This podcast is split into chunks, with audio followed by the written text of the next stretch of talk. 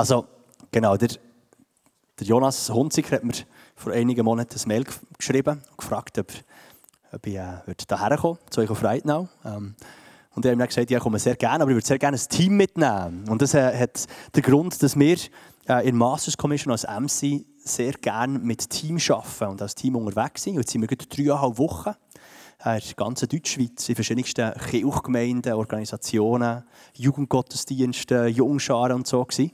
Und sie sind heute fertig geworden. Also die Teams sind aus aller, aus aller Deutschschweiz sind zusammengekommen wieder. Und wir haben den Eindruck gehabt, wir gefunden, als Leitungsteam, es wäre doch schön, wir würden auch zusammen noch so einen Gottesdienst machen. Wo wir sind jetzt dreieinhalb Wochen immer unterwegs gewesen. Der eine war in der Innerschweiz, der andere ganz weit in der Ostschweiz und jemand im Bernbiet und haben wir miteinander austauscht. Wir haben immer wieder gehört voneinander, wie es uns geht, wie es im Team geht. Wir haben quasi auch gewechselt, aber was wir nie gemacht haben, wir haben nie zusammen so einen Gottesdienst können gestalten Und darum äh, ist das Leitungsteam von MC mit mir da, der Michi, der Mischu und Selami, vielleicht könnt ihr heute aufstehen. Sie wird, äh, genau...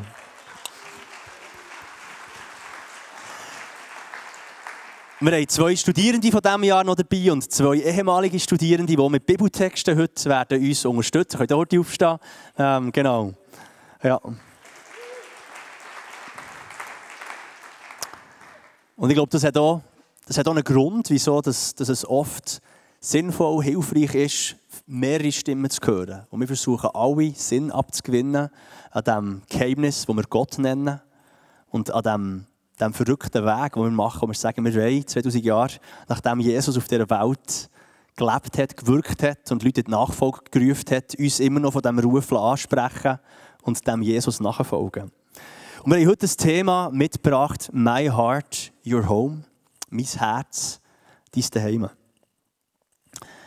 Und ich weiß nicht, wie es dir geht, aber der Satz, folg deinem Herz, ich habe den Eindruck, den hören wir immer und überall. Wenige Sätze gehören mehr explizite Lieder, Interviews, TikTok-Videos oder, genau, oder auch implizit mehr zu Überzeugungen, zu unhinterfragbaren, selbstverständlichen, omnipräsenten Sätzen als der Satz «Folg deinem Herz». Das ist wie ein Mantra von unserer Zeit. Horche rein, folg deinem Herz. Dein Herz wird wissen, was richtig ist. Vielleicht ähm, bin ich schon ein bisschen zu alt, aber ein paar von euch kennen den Sido vielleicht noch, den, den deutschen Rapper, der hat mal so ein Lied gehabt, das hat er Herz genannt. Und er hat der Refrain folgendes ausgesagt. Du musst auf dein Herz hören, wie es schlägt, wie es fleht, wie es schreit. Hör, wie es lebt, wie es lacht, wie es weint. Auch wenn du es willst, dann mische ich mich nicht ein, wie du es macht, machst. Es wird schon richtig sein. Deinem Herz folgen, das ist das Richtige, das ist das Authentische. Und wir wollen heute Abend fragen, was ist eigentlich mit dem Herz gemeint? Und stimmt der Satz? Folgt deinem Herz. Das Herz ist ja zuerst mal das biologische Zentralorgan. Der Ort, wo ständig Blut vom ganzen Körper, von allen Organen herkommt. Es wird neu mit Sauerstoff ausgerüstet, das Blut, und geht wieder zurück in alle Organe hinein. Und darum ist es quasi auch so passend und verständlich, dass man vom Herz redet, als so der Zentralort von uns als Menschen.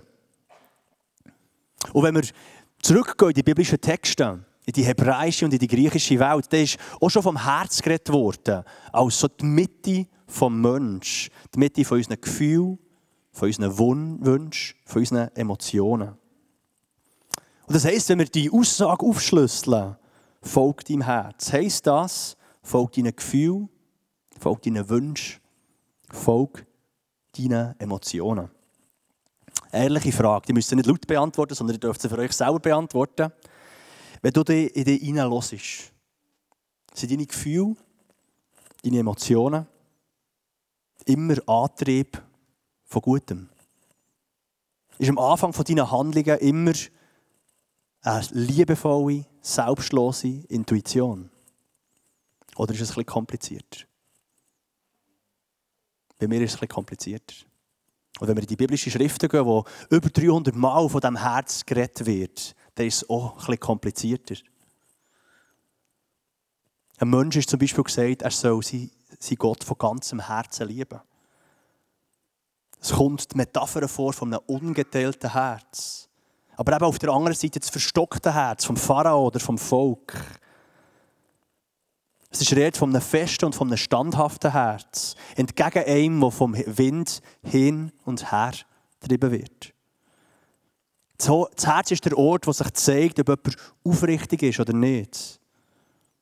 Wo das Gewissen lokalisiert wird. Ein reuiges Herz ist das, was Gott will, steht im Psalm 51. Daten vom Mensch legen das Herz offen oder sie verschleiern es. Es ist der Ort, wo die tiefste Wurzel von uns Menschen liegt. Der Ort, wo aber auch sehr viel ambivalent ist. Nicht nur gut, nicht nur schlecht, aber gleich sehr umkämpft. Und ich übergebe Michu. Yes, ich würde euch gerne ein bisschen von meinem Leben erzählen. Ich bin nämlich so ein richtiger Herzensmensch. Also wenn mir etwas nicht wirklich Sinn macht, dann kann ich mich fast nicht zusammennehmen oder motivieren. Es raubt mir richtig Kraft, Energie. Wenn mir dann etwas Sinn macht, dann, geht's, äh, dann kann ich voll einsteigen. Ähm, und als ich etwa so in eurem Alter war, also sage jetzt gemischtes Alter, sagen wir so 12, 13, 14 so, bin ich äh, auf dem Stuhl gehockt. genau. Äh, vielleicht ein bisschen jünger als dir oder ein bisschen älter, wie auch immer äh, bin ich genau gleich wie dir auf dem Stuhl gehockt, ähm, ähm, Gottesdienst, ähm, Prediger zugelassen. Ähm, wir haben nicht so krasse Musik und so gehabt, noch. Aber ähm, Sonntag für Sonntag, Woche für Woche, Monat für Monat, Jahr für Jahr bin ich gehockt und habe so ähm, ja, zugelassen und ähm, ist mir ehrlich gesagt ein langweilig Und der Prediger hat ab und zu von Freiheit geredet. Und Freiheit war so ein Thema, das hat mich so triggert. Das ist so ein Herzensthema von mir. Ähm, und ich habe mir so gesagt, Mann, was ist das für eine Freiheit? Ich muss auf dem Stuhl sitzen und warten, bis er fertig ist. Ich will doch frei sein. Und Freiheit heisst, das geben, was mein Herz will. Genau wie der Sido eigentlich sagt, oder? Meinem Herz nachgehen. Das ist wahre Freiheit, wenn ich machen kann, was ich will. Vier Jahre vorgespult. Ich habe gemacht, was ich wollte. Ähm, ich bin wieder mal noch gekocht, aber nicht auf einem Killenbänkchen, sondern irgendwo im, in einem Park auf einem Bänkchen. Habe meinen siebten Joint geraucht. Ähm, habe eigentlich ziemlich viel nur noch gegamet und gekifft und ab und zu noch in die Schule gegangen. Und mein Leben ist relativ monoton geworden und ziemlich traurig, ehrlich gesagt. Ich war recht bedrückt in dieser Zeit. Ähm, und ich habe mir gemerkt, das, was in meinem Herz bin gefolgt das hat mir nicht in die Freiheit geführt, sondern es hat mich eher in Gefangenschaft geführt. Als sich die Menge zu ihm drängt, um das Wort Gottes zu hören, da ist er am See Genezareth gestanden und hat zwei Boote am Ufer gesehen. Die Fischer sind aber ausgestiegen und haben ihre Netze gewaschen. Da ist er in ein Boot gestiegen, das Simon gehört hat, und hat ihm bittet, ein bisschen vom Land wegzufahren. Er hat sich hergesetzt und die Leute vom Boot aus gelehrt. Als er aufgehört hat zu reden, hat er zum Simon gesagt, fahr raus, dort wo es tief ist, und werfe euer Netz zum Fang aus. Simon hat ihm geantwortet und gesagt, Meister, wir haben die ganze Nacht gearbeitet und nichts gefangen. Aber auf dieses Wort will ich das Netz auswerfen. Und als er das gemacht hat, haben sie eine grosse Menge an Fisch gefangen, sodass sie ihre Netze vorreissen haben. Und sie ihre ihre Kollegen, die für den anderen Boot waren, hergerufen. Sie sollen helfen ziehen. Und sie haben beide Boote vollgefüllt, sodass sie fast gesunken sind. Als Simon Petrus das gesehen hat, ist er vor Jesus seine Füße gefallen und hat gesagt, Herr, gang weg von mir, ich bin ein sündiger Mensch. Dann ein Schreck hat ihn erfasst von dem Fang, wo sie zusammen gemacht haben. Also Jakobus und Johannes, Söhne vom Zebedeus, Simons Kollegen. Aber Jesus hat zu ihm gesagt, hab keine Angst, von jetzt aus wirst du Menschen fahren. Und sie haben alles zurückgelassen und haben Boot an Land gebracht und sind mit ihm mitgegangen.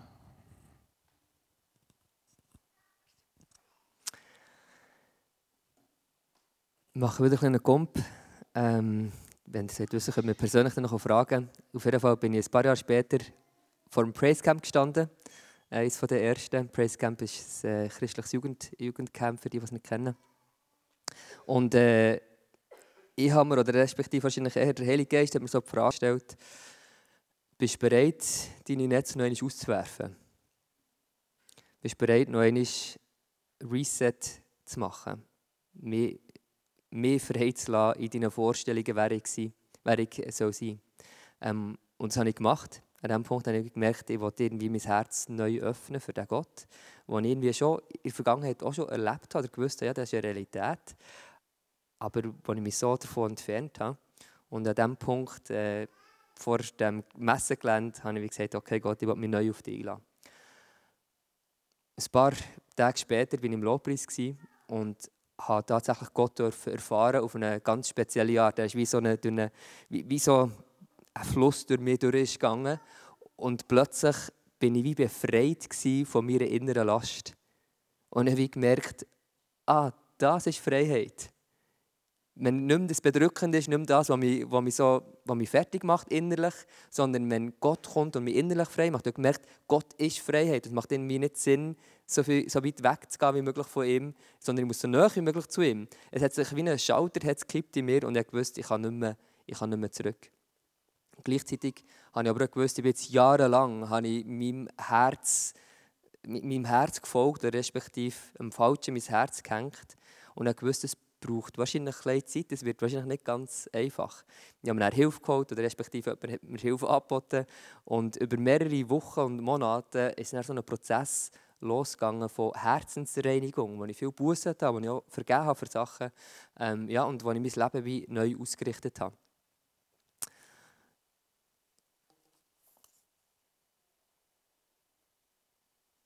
Und ich war an diesem Punkt auch, ich bin ein sündiger Mensch, ich habe es wie realisiert. Und Gott ist der, oder Jesus ist gekommen und hat gesagt, und du folg mir nachher. Auch, wie wir es vor im Theater haben gesehen ja, ich will trotzdem einziehen in deine Wohnung, egal wie es jetzt so aussieht. Und genau so hat eigentlich Gott, Gott in meinem Leben gemacht. Er hat, ist zu mir gekommen, ist bei mir eingezogen, wo mein Leben noch gar nicht in Ordnung war. Und hat mir dann auch geholfen, das aufzuräumen. Ja, dein Herz. Du kannst vielem nachlaufen, man kann aber auch sehr einfach am Falschen nachlaufen. Man kann sein Herz verdunkeln oder ähm, verwirren. Ähm, ja, es gibt so viele, so viele Sachen, die nach unserer Aufmerksamkeit poolen. Aber ganz ehrlich, jetzt, ich kann es aus eigener Erfahrung sagen, es ist echt Köder, es ist Müll im Vergleich zu dem, was Gott für uns hat. Das ist echte, wahre Freiheit. Und wenn Gott unser Herz sieht und wir ihm ganz unser Herz geben, das ist das Schönste, was in unserem Leben passieren kann.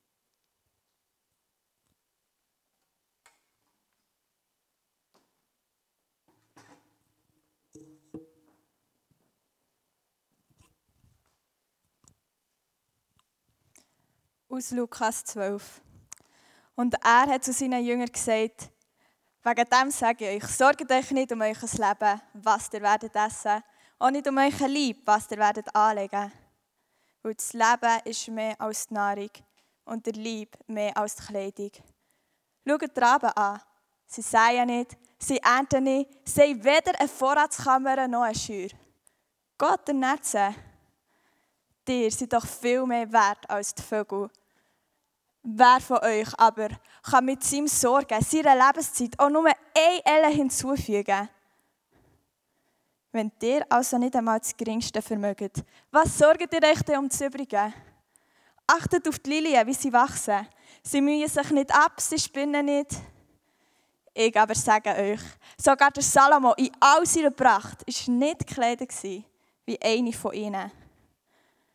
Wenn Gott aber das Gras, wo heute auf dem Feld steht und morgen offen geschossen wird, so kleidet, wie viel mehr denn euch, der Kleingläubigen?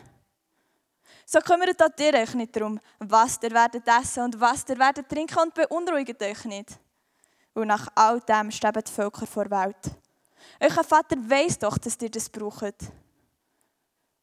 Trachtet viel mehr nach seinem Reich, dann wird euch das alles dazugegeben werden. Habt keine Angst, du kleine Herde, weil es hat eurem Vater gefallen, euch das Reich zu geben. Verkauft euch einen Besitz und gebt Almosen und macht euch Geldbeutel, die nicht verschließen. Ein unvergänglicher Schatz im Himmel, wo kein Dieb herkommt und kein Motten zerfrisst. Weil wo euer Schatz ist, da wird auch euer Herz sein. Danke, Eliosa. Der Text ist aus, einer, aus Lukas 12, aus einer Predigt von Jesus und die beinhaltet zwei Dinge. Das erste ist eine Wahrheit Gottes. Das ist ziemlich offensichtlich, wenn Jesus eine Predigt hält, dass irgendwie eine göttliche Wahrheit beinhaltet. Und das zweite ist eine Reaktion des Menschen auf diese Wahrheit Gottes hin. Die Wahrheit ist in Lukas 12, Gott ist treu und er liebt uns. Der Mensch ist gekannt und geliebt von Gott. Und die Reaktion ist dann darauf, sich um sein eigenes Leben keine Sorgen zu machen, sondern diesem Gott nachzufolgen, diesem Gott zu vertrauen. Denn wenn Gott uns kennt, dann weiß er, was wir brauchen. Und wenn Gott uns liebt, dann wird er uns geben, was wir brauchen. Und dann werden wir das nicht in unserem eigenen Herzen finden, sondern dann werden wir das bei diesem Gott finden. Und ich möchte euch kurz noch mit hineinnehmen in diese Reaktion auf diesen Gott und was das irgendwie mit, mit meinem Leben macht und vielleicht mit eurem Leben macht. Weil egal, ob wir schon so lange Christen sind, dass wir gelangweilt sind von dieser Nachricht, dass Gott uns kennt und, und uns liebt, oder ob wir vielleicht das zum ersten Mal hören und gerade so am Entdecken sind, was das vielleicht bedeutet und was es für einen Unterschied machen könnte in unserem Leben, wenn wir, wenn wir unser Leben nach diesem Gott ausrichten und nicht nach unserem eigenen Herzen. Ja, das hat uns allen was zu sagen und deswegen möchte ich ganz kurz darüber reden. Ich bin 28, ich gehe steil auf die 30 zu und das ist ziemlich deprimierend. Und ich bin gerade in so einer Phase, die ich so eine klassische Midlife-Crisis nennen würde. Ich stelle mich, seitdem ich 18 bin, äh, wieder so richtig diese Frage, wer bin ich eigentlich, was kann ich, was habe ich mit meinem Leben vor und dann für mich wichtiger, was hat Gott mit meinem Leben vor. Und so die letzten sieben, acht Monate haben mich diese Fragen ziemlich herausgefordert und äh, sehr verunsichert. Und egal, ob es euch ähnlich geht und ihr gerade am Ende der Schule seid und euch so also mit mir fühlt, was ich gerade fühle, oder nicht, wir alle, wir planen ja irgendwie unser Leben. Wir planen, wo wir in den Urlaub fahren, was wir machen wollen, ähm, wie wir arbeiten wollen, mit wem wir zusammen leben wollen. Wir alle machen Lebenspläne. Und jetzt können Lebenspläne einerseits ein Tool sein, wie wir versuchen, unser Leben zu kontrollieren und dann versuchen wir den Plan so genau wie möglich zu machen und Dinge, die wir nicht in Kontrolle haben können, andere Menschen oder unsere eigenen Gefühle, die so rauszuschieben, damit wir Kontrolle haben. Oder wir können Lebenspläne benutzen, um uns eben selbst zu verwirklichen und dann geht unser Herz vor und wir, wir probieren irgendwie so frei zu leben wie möglich, so wie Mischu. Und dann richten sich unsere Lebenspläne nach den Wünschen und nach den Ängsten in unserem Herzen. Oder, wie Jesus das vorschlägt in Lukas 12, unsere Lebenspläne können sich ausrichten an den Absichten Gottes. Und was wir dann entwerfen, so an unserem Lebensplan und die, die Entscheidungen, die wir treffen wollen, die Dinge, die wir uns überlegen, die sind dann nicht mehr ein Ringen um Kontrolle in unserem Leben, die sind dann nicht mehr ein Entwurf für unsere Selbstverwirklichung und für Freiheit, sondern dann sind unsere Lebenspläne einfach eine Reaktion darauf, dass wir gekannt sind und geliebt sind von Gott und dass er weiß, was wir brauchen und dass er uns geben wird, was wir brauchen. Und die Entscheidungen, die wir dann treffen und die Ideen, die wir uns machen über unser Leben, die sind dann einfach ein, ein Ausdruck dessen, dass wir begabt sind von Gott, dass wir geliebt sind von Gott und verwalten wollen, was er uns schenkt und, und gestalten wollen mit dem, was er uns anvertraut. Und jetzt möchte ich noch eine Ebene tiefer gehen. Ich habe gesagt, ich bin gerade in, in einer klassischen Midlife-Crisis und die letzten sieben Monate, die waren ziemlich wild für mich und äh, emotional anstrengend und verunsichernd. Und Jesus sagt in Lukas 12, sorgt euch nicht um das Leben. Und für mich bedeutet das nicht nur, ich sorge mich nicht darum, was ich irgendwie morgen anziehe oder was ich esse, sondern für mich bedeutet das, ich will mich nicht darum sorgen, wer ich bin. Ganz tief Teil von meinem Leben ist, dass ich mir Gedanken mache, was andere Menschen über mich denken. Dass ich besonders sein will und muss, weil nur wenn ich besonders bin und besonders gut bin in den Dingen, die ich mache, dann wird Gott mich lieben oder dann werden Menschen mich lieben. Und in meinem Leben ist so die Sorge darum, dass ich abgelehnt werde von Menschen und nicht geliebt werde, weil ich nicht gut genug bin, weil ich nicht gut genug aussehe oder so, die ist so tief drin in meinem Herzen. Und dass Gott, in, also Jesus in Lukas 12 sagt, sorgt euch nicht um das Leben, bedeutet für mich, weil Gott mich kennt und weil Gott mich liebt, habe ich nichts zu beweisen, ich habe nichts zu verlieren, ich habe nichts zu beschützen. Und mit den Dingen, die ich mache, mit den Gaben, die ich habe, mit dem, wie ich aussehe, muss ich nicht für gute Gründe sorgen, dass Leute mich vielleicht auch lieben, dass ich vielleicht angenommen bin, sondern mit dem, was ich mache, darf ich mich einklinken in das, was Gott sowieso am Tun ist. Ich will mich nicht sorgen um mich selbst, sondern ich will mich einklinken in das, was Gott durch mein Leben tun möchte und was Gott in dem Leben der Menschen tun möchte, mit denen ich zusammen leben darf. Und die letzte Sache ist, Jesus sagt in Lukas 12, sorgt euch nicht um das Leben, sondern trachtet um das Reich Gottes. Also sorgt euch nicht um, unser, um euer eigenes Herz, sondern sorgt euch um das, trachtet nach dem, lauft dem nach, was Gottes Herz in eurem Leben tun möchte. Und das bedeutet für mich, ich will nicht das leben, was ich irgendwie leben möchte. Ich möchte nicht besonders sein müssen, ich möchte nicht besser sein als andere sein müssen, damit ich irgendwie das Gefühl habe, dass ich vielleicht doch angenommen bin und doch geliebt bin, sondern ich möchte mit meinem Leben Raum machen für das, was Gott tut. Mit meinen Begabungen, die möchte ich für Gott einsetzen und meine Schwächen, meine Begrenzungen, die möchte ich, die möchte ich Gott hinhalten. Und mit meinen Komplexen und mit meinen Verunsicherungen möchte ich einen Raum öffnen, in dem Gott wirken kann. Damit Menschen, denen es auch so geht, sehen, was das für einen Unterschied macht, wenn ich nicht mir nachfolge, sondern wenn ich nach Gottes Herzen trachte.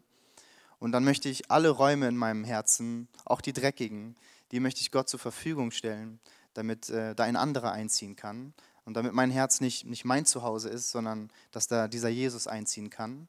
Und diese Wahrheit, dass ich gekannt und geliebt bin von ihm, anfängt, mein Leben mehr und mehr zu gestalten.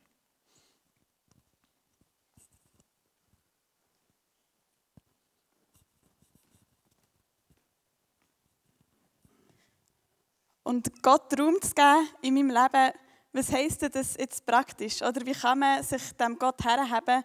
Wie kann unser Herz zu so einem Daheim werden? Wir leben in einer Zeit, wo, wenn man sich umschaut, man tausend Angebote findet, wie man sich jetzt auch noch spirituell kann nähren kann oder wie man dem Verlangen, etwas, mit etwas Höherem sich in Verbindung zu setzen, wie man dem kann entgegenkommen kann. Ein bisschen wie, wie man kann Essen kaufen kann, verschiedenes Essen, solches, so schnell geht oder solches, das vielleicht entwickelter ist oder, oder qualitativer ist gibt es auch ganz viele Angebote, wie man irgendwie geistlich eintauchen kann, wie man sich üben in Achtsamkeit, wie man kann meditieren in verschiedensten Traditionen oder alles, alles zusammenmixen. Und so kann man eigentlich Spiritualität sich wie abholen oder kaufen in einer Art, die gar nicht unbedingt an einen Gott gebunden ist oder mit einem Glauben an Gott etwas zu tun hat.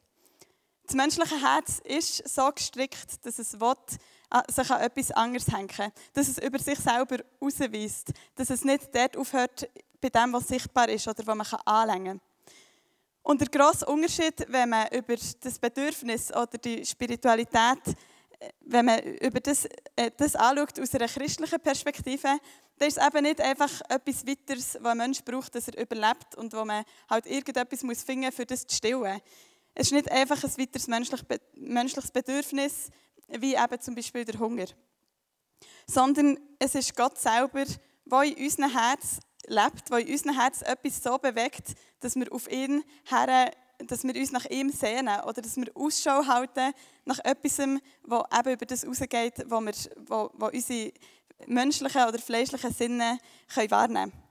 Und das ist das, was eigentlich Jesus auch seinen Jüngern gesagt hat, in dem Moment, wo er ihnen begegnet ist, äh, wo er mit ihnen Zeit noch hat verbracht äh, vor seinem Tod und vor, bevor er in den Himmel ist aufgefahren. Nämlich, dass er ihnen gesagt hat, es kommt der Moment, wo ich nicht mehr physisch mit euch zusammen bin, wo ich nicht mehr so aus, aus Mensch in Fleisch und Blut unter euch wandle, aber ich lasse euch nicht allein. Ich schicke euch einen Rat, einen Helfer, der Heilige Geist, was euch wird ermöglichen, weiterhin in meiner Gegenwart zu sein, weiterhin mit mir im Kontakt zu sein, mit mir unterwegs zu sein. Und der Heilige Geist lesen wir an vielen Stellen, dass der in unserem Herz wohnt, dass der in uns Wohnung nimmt, dass unser Körper ein Tempo ist, ein Ort, wo der Heilige Geist wohnt. Und wenn uns das Verlangen wenn wir das Verlangen spüren und, und offensichtlich, wenn man unsere Welt schaut, sehnen sich Menschen nach etwas Höherem, dann ist es der Heilige Geist, der uns anstößt, suchen, uns auszustrecken, Ausschau zu halten nach dem Größeren. Und das führt uns mit ins Thema Gebet. Gebet aus, aus christliches Wort für das, für das Suchen nach Gott, für, eine, in eine Verbindung, für, für das Eintreten in eine Verbindung mit, mit etwas Höherem, mit dem Gott. Und wir, wenn man ein bisschen umfragen oder wenn man Christen fragt, die meisten Christen haben auch eine Geschichte von Gebet, die etwas Kraftvolles ist, Gott, der, der etwas erhört hat, wo er Bitte ist entgegengekommen Oder äh, wie der Michel vorher erzählt im Lobpreis, wie er Gott hat gespürt, wie ein, wie ein äh, Strom, der durch ihn durch ist. Es gibt so Momente, wo man Gott spürt, wo man Gott wahrnimmt, wo er ganz offensichtlich uns begegnet. Aber es gibt auch viele Zeiten, wo man überhaupt nichts spürt. Gebet, wo man kein Ergebnis sieht oder wo irgendwie nicht das passiert, was wir, wo wir uns erhoffen. Und es wirkt manchmal, als wäre Gott sehr willkürlich drin. Einer schloss er, einer nicht, aber schlussendlich macht er eh, was er will.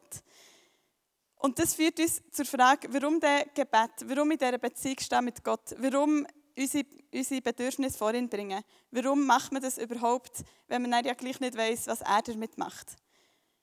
Beten wir, für dass wir Gott erleben und spüren? Beten wir, für dass er Sachen, Umstände, Situationen verändert? Das sind sicher Aspekte vom Gebet. Aber es geht im Gebet noch um etwas mehr. Und das etwas mehr hat damit zu tun, dass Gebet mehr ist als ein Mechanismus für unsere Wünsche zu erfüllen oder für unsere Probleme zu lösen.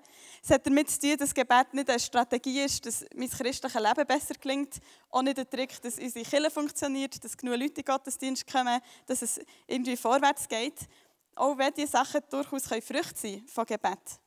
Aber Gebet geht um noch mehr als das.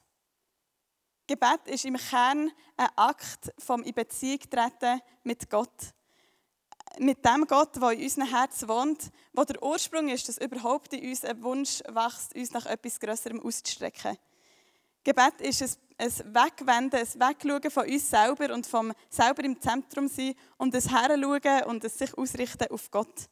Und wenn immer wir das machen, wenn immer wir Gott suchen, wenn immer wir in Lobpreis kommen, wenn immer wir die Bibel lesen, das macht etwas mit uns. Egal, ob man ein Ergebnis sieht oder nicht. Weil es eben das Eintreten ist in die Beziehung. Und darum ist Gebet nicht ein Mittel zum Zweck, etwas, für, äh, wo, wo so ein besonderer Trick ist oder etwas, was wir halt als Christen noch haben und was uns bessere Chancen gibt im Leben, sondern Gebet ist ein Beziehungsverhältnis. Und ich möchte euch da auch gerne aus meinem Leben etwas erzählen. Ich bin eine Person, die gerne das Maximum rausholt aus meiner Zeit, aus Situationen, in ich drin bin, aus Menschen, wo ich mit ihnen zusammen bin. Und mein erster Impuls ist immer, Situationen oder Sachen danach zu bewerten, ob es es bringt, ob es produktiv ist, ob es effizient ist. Und es hat sich über viele Jahre so ausgedrückt, dass äh, mein Zeitplan Woche für Woche, von früh bis spät, ist voll war, äh, an jedem Tag, schier ohne Pause. Und voll mit durchaus guten Sachen. Ich habe studiert, ich habe nebenan gearbeitet, ich war engagiert bei unserer Gemeinde, in der Jugendgruppe. Und das sind ja nicht schlechte Sachen. Ich bin christlich aufgewachsen. Ähm, ich habe immer gewusst, dass Gebet etwas Wichtiges ist, äh, dass persönliche Beziehung zu Gott die Grundlage ist, sowieso von allem. Und ich war auch sehr diszipliniert, gewesen, Zeit für das einzuplanen, irgendwie täglich dran zu sein. Aber ich bin dann vor ein paar Jahren so an einen Punkt gekommen, wo, wo ich in so vielen Sachen war, dass ich fast nicht mehr rauskomme aus dem Hamsterrad von Projekt und Uni und Freunden und überall dabei sein und überall auch noch nicht nur dabei sein, sondern mit im Kern dabei sein und mitprägen und äh, Verantwortung übernehmen und, und so und einen Einfluss zu haben. Und verschiedene Leute haben das gemerkt, dass, dass, irgendwie, dass ich in einem Drive bin, der nicht so gesungen ist und haben mir eigentlich ans Herz gelegt, nimm dir doch zwischen einfach ein bisschen mehr Zeit mit Gott, komm zur Ruhe, äh, streck dich nach Gott aus. Und auf eine Art hat es sehr Anklang gefunden in mir, weil ich mich so danach gesehen eigentlich, dass die Sachen gefüllter sind. Dass ich nicht so äh, ewig selber muss Sachen am Laufen erhalten sondern ich habe mich irgendwie gesehen nach Teufel, nach Echtheit, nach, nach etwas, das verhebt. Und gleichzeitig habe ich meine Agenda, meinen Wochenplan angeschaut und es hat mich so gestresst, jetzt dort noch mehr Programme reinzubringen. Irgendwie noch mehr Ansprüche zu erfüllen. Und es hat mich gestresst, dass, dass jetzt Gott auch noch will, dass ich mir noch Zeit für ihn irgendwie noch einplane. Gib mir doch schon, ich will es doch schon gut machen. Und in dieser Zeit bin ich auf eine Bibelstelle gestoßen aus Hosea 2, das ist ein Prophet, der das Volk Israel damit konfrontiert, dass Gott eigentlich alle Verheißungen erfüllt hat, die er ihnen hat zugesprochen hat, schon in der Zeit vor Wüste, dass er ihnen Güter wird geben, dass er ihnen Essen wird geben, dass er ihnen ein Land wird geben. Und er sagt er ihnen aber, ihr habt euch von dem Gott abgewendet und euch ein Herz an die Güter gehängt, die ihr ja von dem Gott eigentlich habt bekommen. Aber Gott selber geht dabei unter oder habt ihr vergessen. Und Gott hat dort einen spannenden Plan. Er kommt nicht mit Strafe, er kommt nicht mit, äh, mit dem Zeigefinger, sondern er hat einen Plan, wie er das Volk zurückgewinnt. Und wir lesen im Hosea 2,16: Darum sie, ich locke sie und ich lasse sie in die Wüste gehen. Und dann werde ich ihr zu Herzen reden. Dort wird sie auf meine Worte hören. Sie wird mich lieben wie damals in ihrer Jugend. Und ich schenke dir Liebe und Barmherzigkeit. Ich gehe gut und gerecht mit dir um. Ich bleibe dir für immer treu. Dann wirst du erkennen, dass ich der Herr bin. Und die Stelle hat total zu mir geredet. Ich habe gemerkt, mein Verständnis oder mein Bild von Gebet greift irgendwie zu kurz. Es gibt viel mehr als das. Es ist nicht nur ein Mittel zum Zweck. Und ich habe gemerkt, dass ich so oft im, im, im Gebet oder in der Zeit mit Gott so einen Fokus darauf hatte, was es näher wieder bringt, für dass ich die Sachen, die ich mache, noch besser machen kann. Dass wenn ich stille Zeit mache am Morgen, dann bin ich ausgerichtet und dann wirkt dann das mehr, was ich mache durch den Tag. Ähm, oder wenn ich in der Jugendgruppe Verantwortung habe, dann ist es halt hilfreich, wenn man die Bibel gut kennt, also lese ich die Bibel. Und es war vieles so zweckgebunden. Und darum hat mir auch der Ratschlag zuerst nicht so ist nicht so attraktiv für mich, mir mehr Zeit mit Gott rauszunehmen, weil es gibt jetzt wirklich Sachen, die produktiver haben für mich. Und ja, und ich habe gedacht, ja, nur weil ich mich jetzt ein nach mehr Stille würde sehen oder so, es gibt, ja, es gibt produktivere Sachen, wie ich in dieser Welt etwas machen kann. Aber die Hosea-Stelle hat wirklich die Augen für mich aufgetan. Und ich habe angefangen merken, dass Gott mir ganz sanft etwas anderes probiert zu zeigen dass es nicht darum geht, dass er jetzt auch noch einen Anspruch hat, was ich jetzt auch noch machen sollte, äh, sondern dass, dass er mir eigentlich eine Einladung zuspricht. Dass er sagt, ich werde dir einfach näher sein. Ich, aus dem grossen Gott, möchte mit dir, kleinem Mensch, Freundschaft haben. Ich will Raum haben in deinem Herz. Und, und auch das Angebot, dass Gott mir sagt, ich bin der Ort, wo du kannst sein kannst, wo du zur Ruhe kannst kommen wo du Erfüllung findest für die tiefsten Sehnsüchte, die vielleicht manchmal gar nicht Platz haben in, in deinem vollen Alltag. Und die Zeit mit Gott, ich habe gemerkt, das ist eigentlich gar nicht so fest eine Planungssitzung, wo ich ihm meine Wünsche überschiebe und von ihm Aufträge bekomme, was ich jetzt an diesem Tag machen soll, sondern es ist vielmehr so ein Ort vom vertrauten Zusammensein, ein Ort vom Aufgabensein, ein Ort vom Daheim und von Sicherheit. Und Gottes Verheißung geht noch weiter. Der Joel hat über die Stelle schon geredet, dass Gott selber in uns möchte wohnen. Dass er uns die verrückte Verheißung gibt, Jesus Christus, der Retter der Welt, der Herr von Himmel und Erde, wird in meinem Herz innen wohnen. Und Gott, ich, ich gemerkt, wenn, wir, wenn, wenn ich mir mehr Zeit nehme oder merke, da ruft mich Gott, äh, Zeit für ihn zu schaffen, dann ruft er mich Einfach weil die Beziehung zu ihm das ist, was mein Herz dafür geschaffen ist und was schlussendlich mir auch am besten tut. Und zu dem hören wir nochmal einen Bibeltext.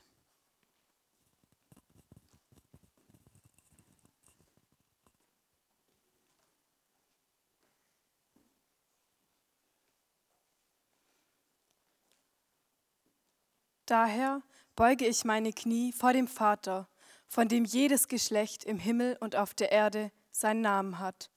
Er gebe euch aufgrund des Reichtums seiner Herrlichkeit, dass ihr in Bezug auf den inneren Menschen durch seinen Geist an Kraft und Stärke zunehmt. Durch den Glauben wohne Christus in euren Herzen, in der Liebe verwurzelt und auf sie gegründet. So sollt ihr mit allen Heiligen dazu fähig sein, die Länge und Breite, die Höhe und Tiefe zu ermessen und die Liebe Christi zu erkennen, die alle Erkenntnis übersteigt. So werdet ihr erfüllt werden in die ganze Fülle Gottes hinein. Ihm aber, der gemäß der Kraft, die in euch wirkt, unendlich viel mehr tun kann, als wir erbitten und erdenken, ihm sei die Herrlichkeit in der Kirche und in Christus Jesus bis in alle Generationen für ewige Zeiten. Amen.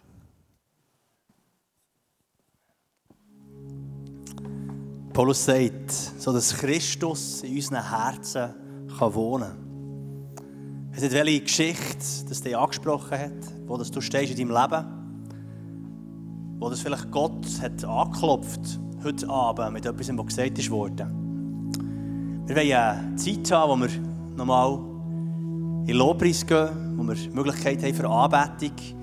Und wir wollen die Zeit auch nutzen für alle die, die gerne antworten auf etwas, was sie gehört haben gibt es verschiedene Möglichkeiten, dass du das machen kannst. Wir haben von Michel seiner Geschichte gehört. Der Moment, wo Gott ihm nahe ist und er sich neu bewusst ist, wie fest er ihn braucht in seinem Leben. Wir haben dort ein kleines Kreuz und wir haben auch ganz viele so kleine Kreuzchen, die man dort abholen kann. Also wo ihr gerne so ein kleines Kreuz holen könnt, symbolisch. Ihr dürft es in den Hosensack nehmen, so als Erinnerung, als zum Wissen, Gott oder Jesus, ich brauche dich. Ich werde dir Raum machen in meinem Leben. Ich werde dich lernen kennen, besser lernen kennen. Könnt ihr dorthin? Der Michel wird auch dort sein. Sicher auch noch andere Leute, wenn ihr wollt, dürft ihr auch für euch beten. Einfach so einen Moment, dass ihr sagt, ich würde gerne ein Gebet haben. Ich will einen neuen Schritt auf Gott zu machen. Ich will mein Herz auftun für den Jesus. Wir haben von Michi gehört und auch vom Theater am Anfang die Frage, wie viel gebe ich Gott Raum im Herz? Gebe ich es ihm schon ungeteilt oder gibt es gewisse Räume, die noch zu sind? Wo ich das Gefühl habe, da ist, da ist noch kein Platz drin.